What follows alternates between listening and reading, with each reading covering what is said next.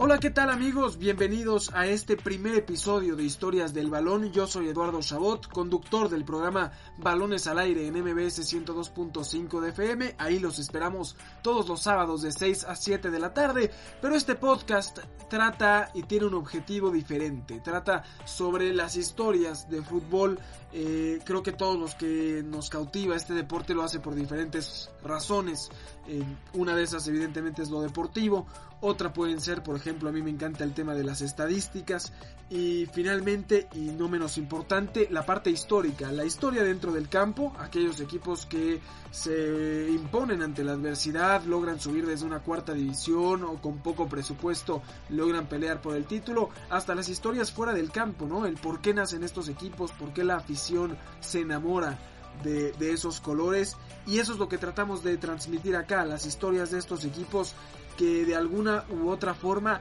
llegaron al corazón de la gente. El primer equipo del que hablaremos es del Athletic de Bilbao, este equipo español con muchísima tradición, fundado en 1898, el único equipo que ha disputado todas las temporadas de la Primera División Española desde su creación en 1928, junto al Real Madrid y al Barcelona. Este Athletic de Bilbao que además pues tiene esa esencia de jugar con futbolistas nacidos en territorio vasco nada más y que le da pues un mayor peso a este logro. Además de ser un equipo histórico por su antigüedad, tiene esa particularidad, ¿no? Fomentar al máximo la esencia Euskadi, solo acepta jugadores nacidos en territorio vasco, esto desde 1912, pues evidentemente surgen de la cantera, por ende, pues es uno de los equipos, de los clubes que mejor trata en sus inferiores. Y de ahí pues nace evidentemente su lema, con cantera y afición no hace falta importación, una frase que resume la unión entre jugador y aficionado que logra reunir este club histórico. A nivel deportivo,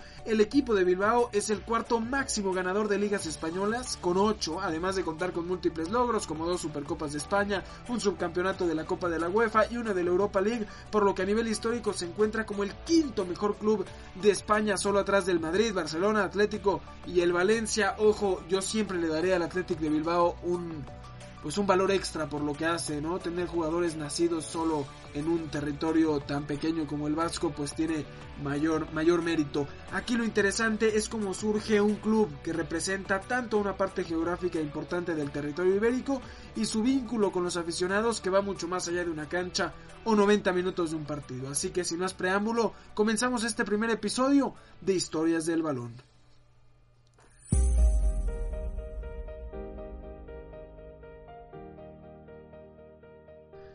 La historia del Athletic de Bilbao pues comienza de la manera menos nacionalista posible, pero de la misma forma que lo hicieron la mayoría de los equipos de esa época, como casi todos los casos entre los equipos nacidos a finales de los 80s, principios de los 90s, fueron trabajadores ingleses quienes empezaron a fomentar un gusto por el balompié y pues en Vizcaya no fue la excepción. Eh, hubo por ahí un juego muy conocido en el hipódromo de Lamiaco, ingleses contra vizcaínos, gana el cuadro británico 5 a 0 y pues les invitan un pollo asado de consolación. Ahí se empieza pues a gestar esta afición por el por el deporte, por el fútbol, los jóvenes del gimnasio Samacua de Bilbao, aficionados a este nuevo deporte, fueron quienes terminaron fundando en 1898 el equipo de nombre Athletic Club, luego de varios partidos entre estos individuos, entre los que estaban Juanito Astorquia, Alejandro Hacha y los hermanos Irraulo Goitia.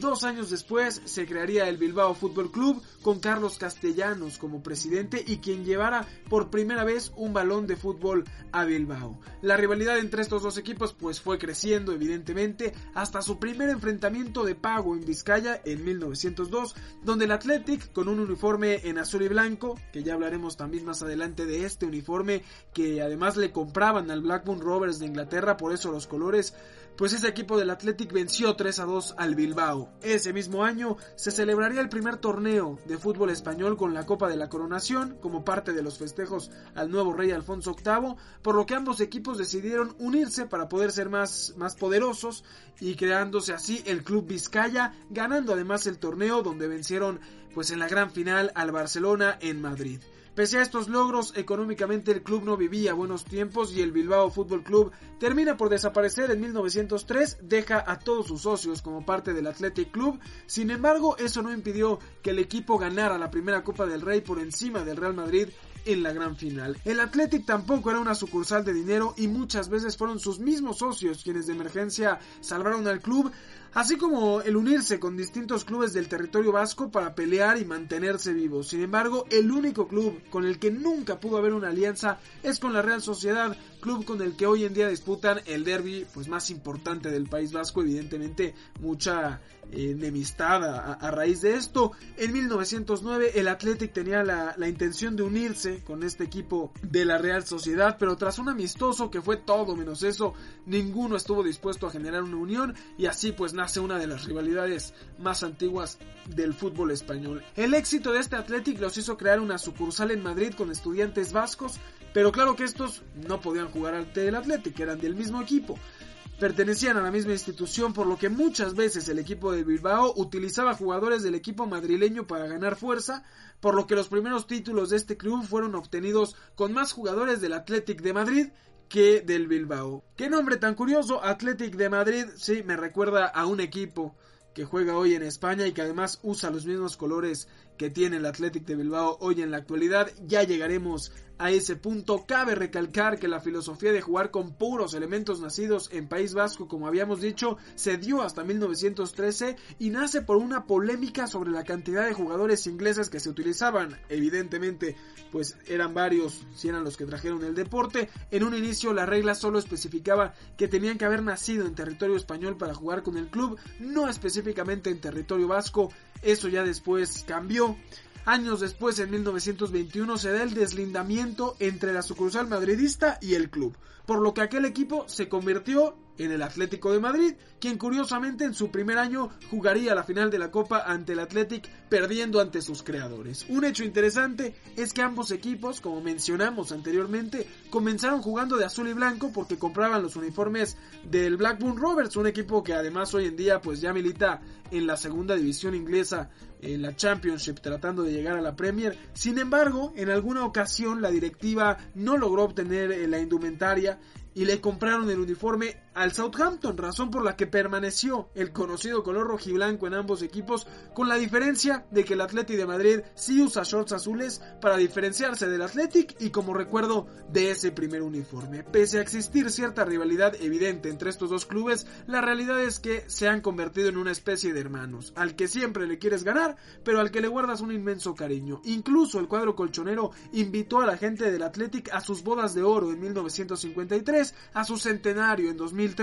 y habiendo jugado los partidos de despedida del antiguo Estadio Metropolitano en el 66 y del Vicente Calderón en 2017 ante ese equipo de Vizcaya. Finalizando la primera década del siglo XX, el equipo sabía que debía de tener un estadio ejemplar para sus aficionados y que reflejara la grandeza del club. El Athletic en esos años un equipo muy poderoso, así llegaría al Estadio San Mamés. Dato curioso, San Mamés fue un mártir lanzado a los Leones por eso hoy en día el equipo lleva el apodo de los Leones y de esa forma el 21 de agosto de 1913 se creó el primer San Mamés. Con el tiempo llegaron, como dijimos, las estrellas, Rafael Moreno Pichichi, goleador de la época y con una relevancia tan importante que por eso así se le conoce hoy por hoy al máximo goleador de cada torneo español, el Pichichi. También llegaron Félix Ubizarrieta y Germán Echeverría entre otros que hicieron de este equipo uno de los más importantes de España durante la segunda década del siglo. Unos años más tarde, el Athletic cobraría aún más relevancia no solo por convertirse en uno de los mejores equipos del país y la base de la selección,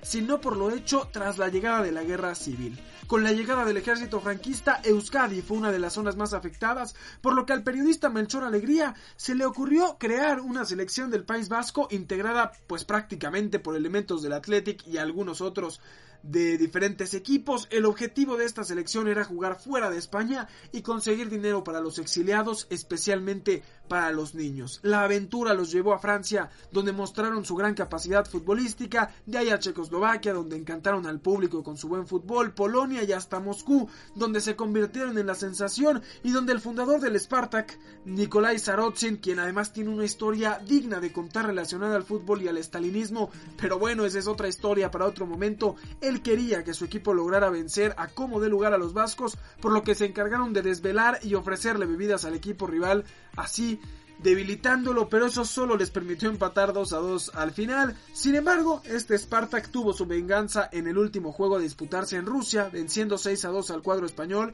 con polémica incluida, claramente sucedió mucho durante esa época, el árbitro era un dirigente del equipo moscovita, le dio un penal al equipo de Moscú antes de finalizar la primera parte para irse con ventaja 3 a 2 y en el segundo tiempo ya no pudieron recuperarse. La travesía continuó y aunque el franquismo seguía pasando por encima de Bilbao, la instrucción era que siguieran su rumbo como una muestra de esperanza y ayudando a quienes lo necesitaban. El Athletic de Bilbao se convirtió en,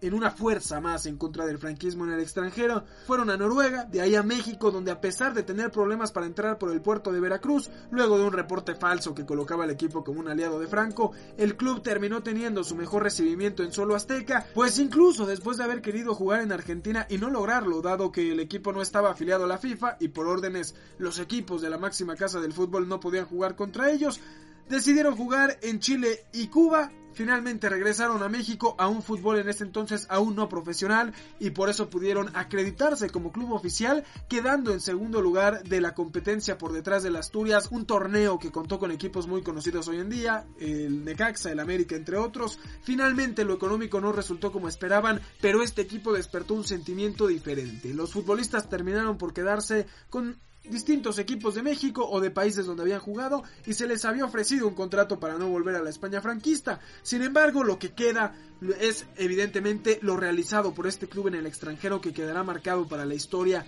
como aquel equipo que se convirtió en un batallón más en contra del franquismo, uno que no lo hizo a través de armas, sino a través del fútbol. Claramente el Athletic de Bilbao representa el sentimiento nacionalista de la población vasca y esa es parte de la esencia del club y sus aficionados. Sin embargo, ese mismo sentimiento les ha jugado en contra para quienes lo interpretan de manera extrema. Mucha gente cree, al igual que los catalanes, que el País Vasco debería de independizarse de España y hay varios movimientos que promueven esto. Uno de los más populares fue el de la ETA, un grupo que buscaba la independencia vasca de Francia y España, pero catalogado como terrorista por su forma de ejercer. Su lamentable relación con el Athletic se da en 1996, cuando Vicente Lizarazu, un gran jugador, lo recordamos, se convierte en el primer extranjero de sangre vasca en unirse al club, pero a pesar de haber sido recibido de la mejor manera, no tuvo éxito en la cancha, las lesiones, problemas extrafutbolísticos y demás pues obligaron a dejar España. Lizarazu tras apenas 16 partidos